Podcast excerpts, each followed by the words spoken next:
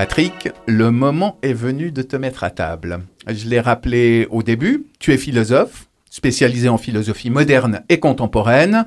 Tu as décroché ton doctorat en 2017 à l'Université de Fribourg et tu crées la même année avec Andrea Borghini Culinary Mind, un centre de recherche en philosophie de la gastronomie.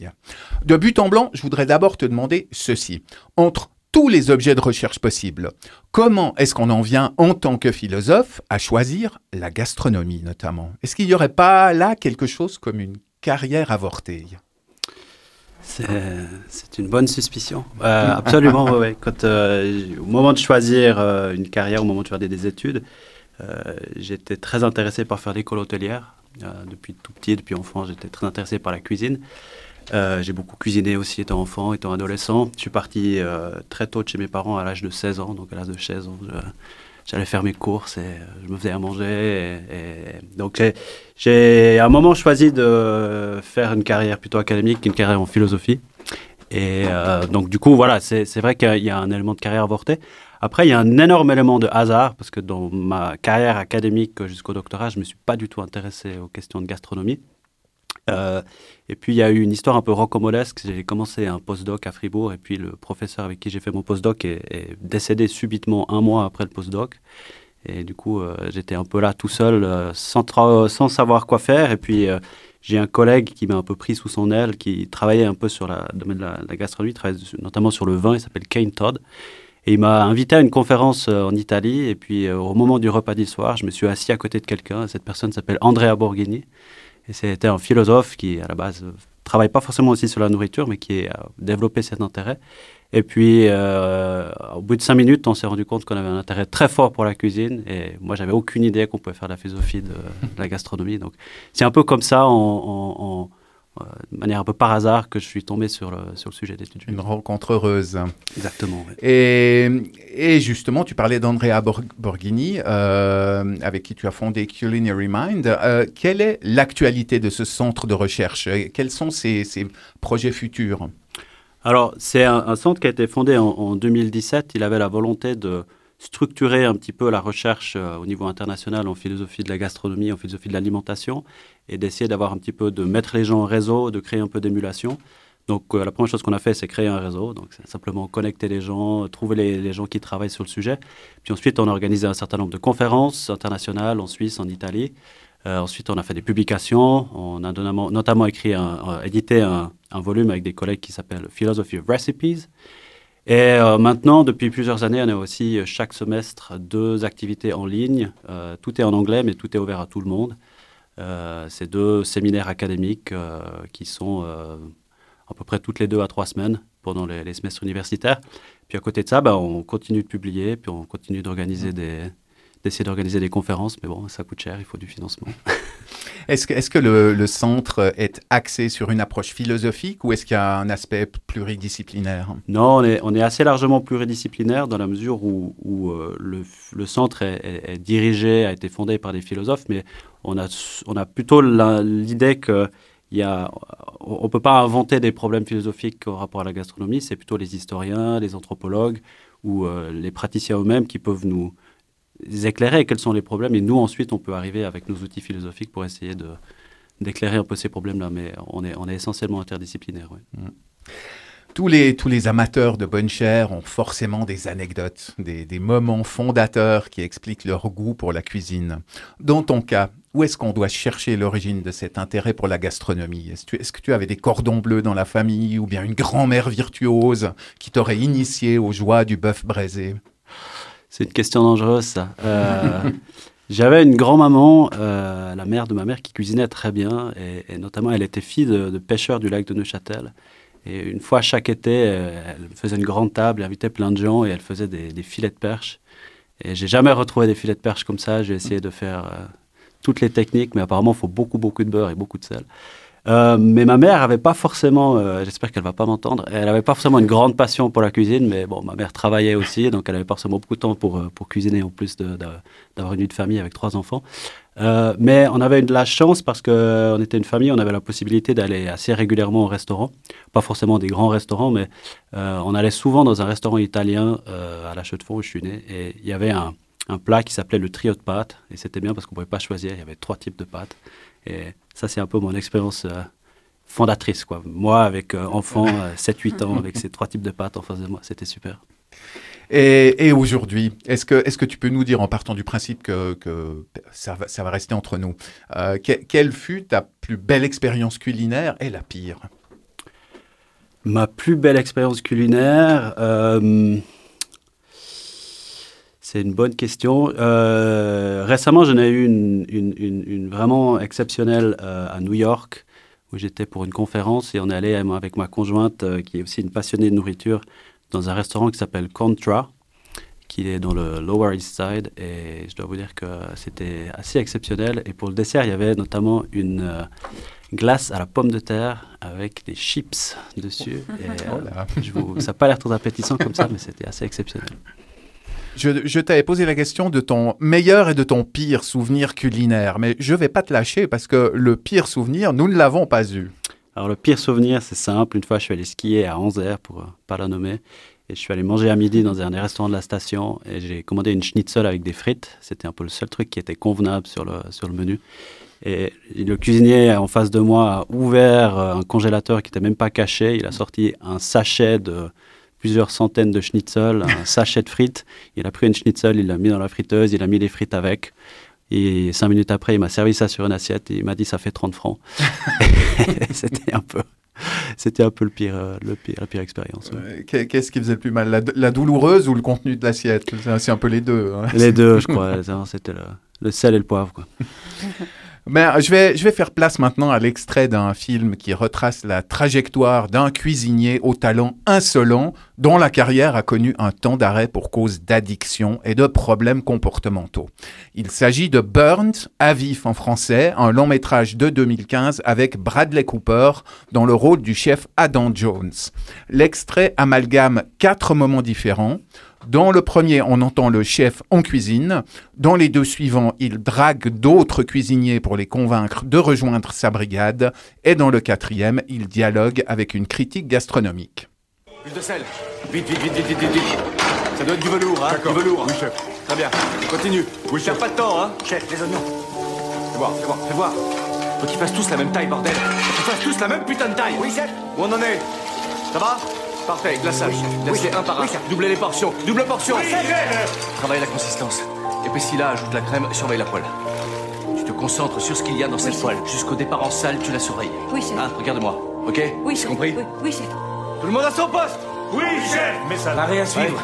Ils ont fini leur d'œuvre. Le plat principal, tout de suite Oui, chef Et voilà, attention.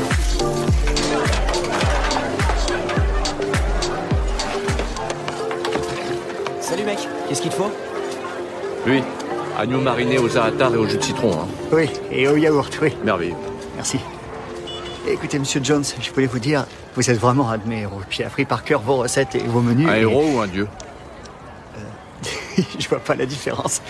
Tu bosserais pour rien pour moi? Pour rien? Contredère pas. Oui, je serais prêt à faire ça si j'apprenais des trucs. Tu me paierais combien? Combien tu me paierais pour bosser pour moi? Tu me filerais 100 livres par semaine? 200 300 En fait... Essaie de te secouer. Ton CV est génial, cet agneau est vraiment une tuerie, mais tu manques d'arrogance. Et pour bosser dans ma cuisine, il faut que tu apprennes à te défendre. Ok. Non, allez vous faire foutre. allez vous faire foutre. Dis-le-moi. Eh bien, au mieux, de l'amour qu'on porte à son prochain. Adam Jones à de Langham est devenu l'un des endroits les plus branchés de Londres pour dîner en ville. C'est qu'ils disent l'un des endroits ou le mot branché qui nous gêne Je veux pas que mon restaurant soit un endroit pour dîner en ville. Je veux que mon restaurant procure aux gens une espèce... On devrait procurer des orgasmes culinaires. à quand remonte ton dernier orgasme, disons, intéressant Il faut absolument que j'évite de parler cuisine avec vous en public. Les gens mangent parce qu'ils ont faim. Et moi, je veux qu'ils oublient carrément de manger. C'est vraiment débile. La cuisine est l'expression de ce que nous sommes, et nous en sommes à deux étoiles, tous les deux. C'est une critique deux étoiles. On peut continuer à faire de la cuisine branchée, mais je veux obliger les clients à baver et à tirer la langue. Et pour y arriver, j'ai besoin de toi. Adam Jones. Merde alors. Je te croyais mort et enterré. T'as fait fermer beaucoup de bons restaurants récemment? Je ne fais pas fermer les bons restaurants. Mes papiers font fermer les mauvais. Je veux que tu m'aides à botter le cul de cette ville insolente et arrogante. Je suis de retour et je vais cuisiner comme au bon vieux temps avant qu'on réchauffe des bouts de poisson dans des pochettes plastiques. Quand j'ai une insomnie, je fais la liste de mes regrets. Tu es l'un d'entre eux. Patrick, on vient d'entendre de nombreux éléments qui renvoient à cette course à la notoriété propre à l'univers gastronomique. Au-delà des tics d'écriture euh, typiques du, cinéma, euh, qu'est-ce qui, selon toi, y est révélateur des enjeux d'une carrière dans la haute gastronomie? Euh, Il y, a- trois aspects qui me semblent intéressants. C'est essentiellement être chef, c'est un métier où il y a énormément de pression. Et cette pression, elle est à mon avis déjà triple. La première, c'est qu'on a envie de bien cuisiner. Si je pense que tout le monde, pas simplement les chefs, mais si vous avez déjà fait à manger pour une grande tablée, il y a toujours ce moment où vous, alors c'était bon, vous avez la, la validation des gens, vous avez envie de leur faire plaisir. La deuxième, c'est que c'est quand même un business et il y a une pression financière énorme et je crois que les gens ne se rendent pas compte. Il y a beaucoup de grands restaurants qui font faillite. Euh, ils travaillent avec des gens qui sont qualifiés, ils travaillent avec des gens où il faut, il beaucoup de services parce que les gens attendent un service de qualité. On ne peut pas attendre euh, 15 minutes sur un serveur, il faut que tout le monde soit là rapidement parce que les, menus sont très chers. On travaille avec des produits qui sont extrêmement coûteux, de très grande qualité. On ne peut pas les rater, on ne peut pas jeter euh, des oursins, on ne peut pas jeter des filets de bœuf. Et euh, vient s'ajouter encore à ça, après la pression de la critique, où euh, on veut non seulement, euh, aux yeux de ses pairs, euh, réussir, être meilleur que les autres, mais aussi l'enjeu de la critique, c'est quand même un enjeu financier. Un, restaurant qui est bien noté, c'est un, des restaurants qui aura la chance de s'en sortir. Quoi. Donc il y, a un aspect ici, il y a un peu un triple, niveau de, pression, et je pense que ça, c'est bien reflété là-dedans. Pour, là, on est en train d'essayer de saisir ce qui, est caractéristique de notre modernité dans, dans, dans tout ce bazar. Et pour ça, euh, je pense que le regard rétrospectif du philosophe euh, peut nous être euh, très utile. Est-ce que, dans un premier temps, tu pourrais nous rappeler en quoi ce culte rendu aux grands cuisiniers ne date pas d'aujourd'hui? Parce qu'après tout, si on connaît le nom de quelques cuisiniers, même de l'Antiquité, c'est que l'excellence dans ce domaine fascine les foules depuis longtemps, non? Euh, je dirais oui et non, parce que évidemment, on a toujours bien mangé et il y a toujours des gens qui ont bien mangé, mais le restaurant, c'est comme une, une, invention assez récente. Hein. On parle d'une invention qui est plutôt euh, au 19e siècle. Euh, c'est un peu avant ça, la, la, société de l'Ancien Régime, les, les, cuisiniers travaillaient dans des maisons. organisaient des banquets. avec la chute de l'Ancien Régime, ces gens-là ont dû trouver un emploi et on a, on a créé le restaurant. Et euh, ce qu'on fait, euh, Monsieur Ritz, Escoffier, etc., codifier une cuisine, codifier un restaurant, créer un menu. Donc, on, est quand même sur un phénomène assez récent, quoi.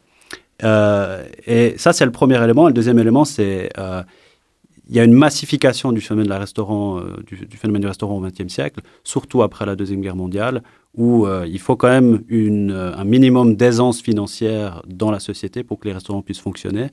Euh, ça ne veut pas dire qu'on mangeait jamais dehors avant, on a toujours mangé dehors, mais c'était de la convenance. C'était, euh, J'étais avec mon cheval euh, dans la campagne, un petit peu de picotin d'avoine pour mon cheval, et puis un morceau de pain et de fromage pour moi. Le, restaurant, c'est quand même une invention beaucoup plus récente. Mm. Est-ce que, euh, pour, pour, euh, pour expliquer un peu ces, mécanismes de starification euh, des, chefs de cuisine, est-ce qu'on aurait un point de bascule du côté des formats médiatiques, du, du, du, du, de l'importance des réseaux sociaux, par exemple? Euh, non, je pense que c'est un phénomène qui, antédate quand même passablement les réseaux sociaux. Si on prend une figure euh, tutélaire de la, gastronomie contemporaine comme Ferran Adrià, c'est quand même un mouvement qui date des années 80. Par contre, j'aimerais quand même dire un point important sur cet aspect un peu rockstar. Il y a quand même un, élément qui est très paradoxal qu'il faudrait peut-être mettre quand même sur la table. C'est euh, le rock, c'est essentiellement une culture de masse. Hein, donc, on diffuse un morceau et tout le monde peut l'écouter par la radio, bien acheter le disque, aller à un concert, c'est jusqu'à récemment, c'était pas encore trop cher. Il euh, y a peu de gens qui vont au restaurant. Hein. C'est quand même, euh, c'est pas une culture de masse. Euh, et puis, il n'y a pas de, il a pas d'intermédiaire, quoi. Donc, je peux regarder Chef's Table, je peux m'acheter un livre de cuisine, mais c'est pas une façon d'avoir accès aux produits, quoi. Donc, euh, c'est des rockstars dans, le, dans la mesure où c'est des gens qui ont une certaine notoriété, mais c'est pas une, des rockstars dans les gens, c'est des gens qui font un produit de masse. Quoi. C'est, quand mm. même, c'est quand même un point important, ça. Oui, alors là, en l'occurrence, il y a un, filtre socio-économique, effectivement, qui, euh, qui limite l'accès. Euh. Il y a un filtre énorme. Et la question, moi, je, trouve qu'elle est intéressante. C'est, c'est un peu paradoxal, quand même, qu'on, qu'on entretienne une fascination pour quelque chose qui est qui, euh, qui, est accessible en fait à une, une, une, toute petite minorité. Et cette minorité, elle est double, hein, parce que non seulement il faut avoir l'argent pour, euh, pour aller dans un restaurant, mais en plus de ça, il faut y avoir accès, parce que la plupart, ils ont des les listes de réservation euh, sur des années. Donc, c'est un, peu, c'est un peu mon précieux caché dans une boîte, et tout le monde l'envie, mais peu de gens y ont accès. Quoi. Il y, a, aussi euh, toute une mythologie autour de la vie en cuisine qui pourrait expliquer en partie l'aura des, des, chefs renommés. Une organisation verticale, presque militaire, un fonctionnement en brigade, et surtout une pénibilité qui est, qui est assez effroyable. Je ne sais pas pour toi, mais moi, à chaque fois que je me mets au fourneau et que je cuisine pour plus de 3 ou 4 personnes, je me dis que ceux qui en font profession doivent être des mutants. Euh, moi, pour sortir 6 ou 8 assiettes, ben, il me faut une demi-éternité et euh, la, cuisine est à moitié détruite après mon passage. Dans, dans quelle mesure ce côté sacerdoce, vocation très exigeante, ça contribue à l'admiration qu'on porte aux stars des cuisines Ouais, je pense qu'un aspect euh, intéressant, c'est l'aspect euh, concret. On a tous euh, cuisiné une fois dans notre vie. Par contre, qui a cuisiné pour plus que 20 ou 30 personnes se rend compte que c'est un vrai métier. Hein, et sortir sans assiette de même qualité, c'est pas la même chose que sortir deux assiettes de qualité. Mais ce qui est important, c'est, je pense qu'il y a l'aspect méritocratie beaucoup. C'est quand même, c'est pas un chef, c'est pas quelqu'un qui forcément à huit doctorats. C'est quelqu'un qui peut venir d'en bas. Quoi. Il y a cet aspect méritocratie, il y a l'aspect euh, récompense du travail beaucoup. Et, là, je, vais faire euh, peut-être un truc qui, va vous paraître euh, paradoxal, mais j'ai un de mes enseignants, directeur de thèse, Jean Foucault Soldati, qui une fois avait fait une interview un peu de ce genre pour une radio bernoise et lui posait la question de savoir le lien entre le fitness et le capitalisme. Et il disait, le fitness, c'est le dernier endroit qui est vraiment capitaliste, parce que c'est vraiment l'endroit où si vous travaillez, vous aurez le fruit de votre travail. Il n'y a plus de sécurité du travail aujourd'hui, mais si vous allez au fitness régulièrement et vous faites des muscles, ben, à la fin, vous serez musclé. Eh ben, on a un retour sur investissement. Et il y a un aspect un peu comme ça dans la cuisine, on a l'impression, que c'est vraiment des gens qui, s'ils travaillent, ils ont un produit. Et on a cette qualité du produit-là. Donc moi, j'ai un peu l'aspect que c'est un, peu une, un peu un microcosme du capitalisme.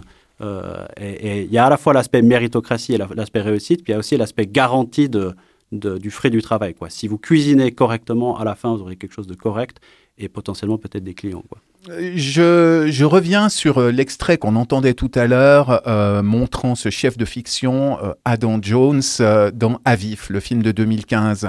et je pense là à un passage qui, qui relevait carrément de l'ubris, celui dans lequel Jones demande au cuisinier qu'il veut débaucher s'il le considère comme un héros ou comme un dieu, et s'il est prêt même à payer pour venir travailler avec lui.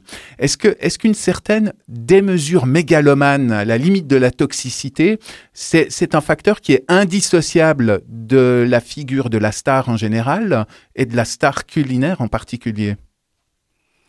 Ça, c'est une question qu'il faut poser à un psychologue, pas à un philosophe. euh, je j'ai de la peine à exactement te répondre là-dessus parce que je pense que c'est vraiment une question de, de, psychologue. Euh, ce qu'on peut constater, par contre, c'est clair qu'il que y a une grande évolution euh, dans le domaine de la gastronomie qui tourne autour de ces sujets-là. Et une personne, je, trouve, qui a été qui a fait preuve de beaucoup de responsabilité dans ce contexte-là, c'est René Redzepi, le chef du Doma à Copenhague, qui euh, était connu pour être extrêmement colérique et qui, euh, sous une série de remises en question, a quand même fait un effort. Il a quand même beaucoup permis de thématiser ce, sujet-là. Et je pense que là, c'est extrêmement, important en ce moment parce qu'il y a un shortage de, main-d'œuvre énorme dans le domaine de la gastronomie partout dans le monde. Et les conditions de travail euh, sont, ici sont, sont, difficiles et le fait d'avoir des conditions de travail qui sont plus acceptables, et notamment avec la semaine de 4 jours qui est promue par certains chefs. Euh, moi, je réponds pas vraiment à ta question parce que je peux. Par contre, je, trouve qu'il y avait un élément extrêmement intéressant dans l'extrait euh, d'après, donc cette chef de Genève. Je ne sais pas si ça vous a pas marqué de savoir qu'on fait de la cuisine nordique à Genève. Genève, ça se trouve à une heure et demie de Lyon. Euh, Lyon, c'est la capitale mondiale de la gastronomie. Pourquoi est-ce qu'on ne fait pas de la, cuisine lyonnaise? Pourquoi on fait de la, gastronomie nordique? Je ne sais pas si vous êtes déjà allé manger au Danemark, mais le Danemark, c'est essentiellement des patates et, des patates. Donc, il y, a, ici un élément intéressant de se poser pourquoi est-ce qu'on est fait de la cuisine nordique. Et là, encore une fois, je pense que cet aspect-là, ce, dont elle parlait par rapport à la créativité, il y a un élément de réponse dans la, fascination qu'on a pour les chefs. Ces gens qui ont développé la cuisine nordique, que ce soit au à Copenhague, au Noma, au Faviken, c'est des gens qui ont quand même eu la capacité de, par leur créativité, aller extraire dans des environnements qui sont des environnements assez euh, pauvres en richesse culinaire, en développant des recettes, énormément de recherche culinaire, euh, énormément de. Et ici, il y a l'aspect starification, vient d'une capacité quand même assez incroyable de ces gens-là, non pas de nous servir ce qui a toujours été servi, mais de faire de, preuve de beaucoup de créativité pour aller chercher dans des environnements qui ne sont pas propices énormément de valeur culinaire. Mm-hmm. Le, chef de cuisine en star de la pop culture, c'est un motif dont on devrait aussi pouvoir faire une analyse phénoménologique. Là, j'espère me rapprocher un peu plus de la philosophie. Euh, prenons appui sur le cas de ce jeune chef actif à Genève et qui, grâce à Top Chef, a accédé à une notoriété immense, Danny Kézar. Danny Kézar pour The Fork, let's go. J'ai la chance de reprendre les rênes du, euh, du Bayview, donc euh, je suis pas chef, c'est un honneur et donc euh, je suis super content de cette passation. Je vais rester encore un peu à Genève. Ah, il faut tester absolument, c'est le cappuccino de pommes de terre, c'est un trompe-l'œil qu'on fait et qui est servi en entreplat en fait. On a énormément de retours clients sur ça et c'est un peu le côté très gourmand du menu. Côté musique, bah, ça continue aussi. On a sorti un clip récemment et on lâche pas. C'est toujours le côté passion, de l'autre côté c'est ma, double facette qui continue et, et, je vais pas lâcher. Le chef Michel Roth, il m'a appris énormément de choses, autant dans le terme culinaire que dans le terme aussi humain. Quelqu'un que j'estime énormément et qui m'a vraiment tendu la main au début quand j'avais 15 ans, qui a su me faire grimper les échelons et faire confiance aussi. C'est un chef en or. Le chef Roth, c'est un chef en or. Bah oui, on est complètement dans la transmission parce que ça fait 8 ans qu'on est ensemble et rigole. Vraiment, je trouve que c'est vraiment le cuisinier temps moderne. En fait, il a la technique, il a la créativité, il a aussi cette fougue, cette patience, ce côté naturel faut actuellement. On a beaucoup de chance de l'avoir et surtout pour régaler nos clients. bon, du coup, je vous invite à venir découvrir ma cuisine au Bayview. Et du plus jeune au plus vieux, voilà, je suis un jeune chef, je vous attends. Chiche Plusieurs éléments ressortent de cette capsule réalisée pour le site euh, The Fork. Le, gimmick du fameux rire de Danny, par exemple, ou encore, dans son cas, l'aspect double vocation, puisque euh, ce chef communique abondamment aussi sur sa trajectoire de musicien euh, quand on l'interviewe. C'est un point qui est même affiché sur la couverture de son livre de cuisine qui vient de sortir, où on le voit dans un montage photo, mi-chef et mi-chanteur le rire, le look, les passions multiples. Euh, est-ce que ces éléments contribuent, d'après toi, à, forger une ébauche de légende d'Annie Kézar Et est-ce que tu verrais d'autres signes distinctifs qui contribuent à asseoir la réputation d'un chef star? Bon, c'est clair, il y a un certain nombre de gimmicks. On n'a pas mentionné euh, les bras tatoués, euh, le, tatouage de cochon, le tatouage d'artichaut, le, tatouage du, couteau de cuisinier. On n'a pas mentionné ils ont souvent les cheveux attachés derrière, comme ça, euh, la barbe des fois. Non, il y, a des aspects gimmicks, euh, évidemment. Euh, moi, ce qui me frappe là-dedans, dans ce, court extrait, je dois vous avouer que j'ai une connaissance assez limitée de, ce chef-là, mais l'aspect bientôt cuisiner, c'est pas suffisant, quoi. Maintenant, il faut cuisiner, mais en plus de ça, il faut faire de la musique, quoi. ça, c'est ah bon. Alors voilà, maintenant, c'est un sacré challenge quand même, quoi. Et euh, je me demande, euh, j'ai l'impression que de toute façon, il, faut, il faut que les bons cuisiniers soient capables de donner une histoire, de raconter une histoire, ils doivent, ils doivent d'une certaine manière pouvoir euh, encastrer leur cuisine dans une histoire. Et bon, bah, ça, c'est une façon de le faire. Moi, il y a une façon qui me parle un petit peu plus, c'est la façon d'Arnaud d'Arnaud Guillem à la Pinte des Mossettes dans le canton de Fribourg, qui était avant à Genève, où c'est quelqu'un qui essaie de raconter une histoire ou comment est-ce qu'on intègre une cuisine dans un terroir, euh, comment est-ce qu'on crée un réseau de producteurs? Comment est-ce qu'on... Mais ça, de toute façon, on doit créer une histoire. On ne peut pas simplement mettre euh, un plat sur la table. Il faut, il faut le mettre euh, dans, un, dans, un, dans, une structure narrative, quoi, absolument. Et, et, à tes yeux, quels sont les défis futurs pour les chefs de cuisine en mal de célébrité? Le défi futur, je pense que ça va être de conserver des clients. je pense que je pense que ça va être de conserver des clients, ça va être de conserver il y a une chose dont on n'a pas parlé, c'est l'arrivée massive de l'intelligence artificielle dans la cuisine. Euh, je pense qu'il va vraiment falloir se poser des questions de qu'est-ce qui va rester de la cuisine, qu'est-ce qu'on va pouvoir faire à, travers, l'intelligence artificielle. Euh, le service maintenant est en train de disparaître euh, dans certains endroits, remplacé par des robots. La prochaine étape, c'est la cuisine. Donc, dans ce contexte-là, comment est-ce qu'on peut trouver une niche Et je pense que la niche, elle est toute trouvée. C'est, quelqu'un qui doit avoir une cuisine sincère, quelqu'un qui doit vouloir exprimer quelque chose et pas simplement plaire et, et, faire du buzz, quoi.